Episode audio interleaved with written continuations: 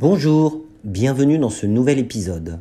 Aujourd'hui, nous allons parler de montage vidéo sur iPad, de scan de vos vieilles diapositives et de vos vieux Zecta, d'Alexa qui devient méchante et de la meilleure protection que j'ai pu trouver pour mes AirPods. Allez, c'est parti. Une application pour faciliter et éditer le montage de vos vidéos sur iPad, elle s'appelle Filma. C'est une application très complète qui vous permet de modifier vos vidéos directement depuis un iPad. L'application, gratuite, mais avec des achats intégrés, regroupe les principales fonctionnalités d'édition vidéo et s'adapte parfaitement à l'iPad. De plus, elle est très simple d'utilisation. Je vous invite à lire le, texte, le test qu'en a réalisé Siècle Digital. Le Pictoscanner, c'est l'outil qui va faire revivre vos souvenirs d'enfance et de famille. Voici un petit gadget d'apparence mais qui n'en est pas un.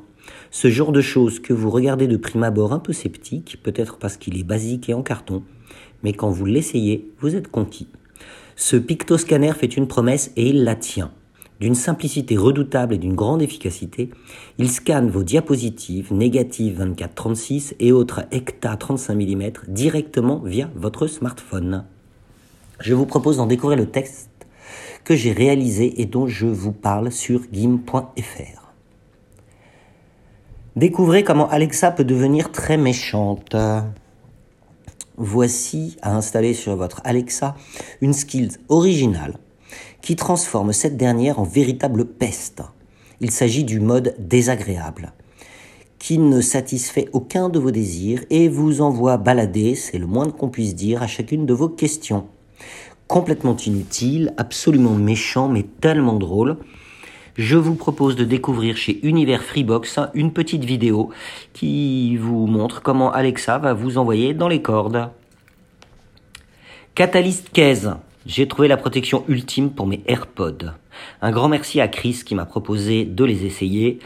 Si vous êtes propriétaire d'AirPods et si vous êtes comme moi légèrement tatillon, vous aurez vite fait de constater que ces derniers sont assez sales assez rapidement, même si vous les rangez systématiquement à l'intérieur de leur boîtier et même si vous avez une protection pour ce dernier. C'est là que j'ai eu l'occasion donc de tester le système de Catalyst dont je vous parle sur gim.fr et qui m'a complètement convaincu. Voilà, c'est tout pour aujourd'hui. Je vous rappelle que vous trouverez tous les liens cliquables relatifs au contenu que j'évoque dans ce podcast sur gim.fr.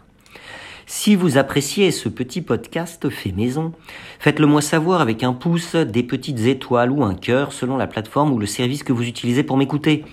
Car ce podcast est actuellement disponible sur au moins 13 plateformes et je crois que j'en oublie encore Apple Podcast, Google Podcast, Spotify, Breaker, Castbox, Overcast, Pocketcast, Podbean, Radio Public, Stitcher et Amazon Alexa. Bonne journée et à très vite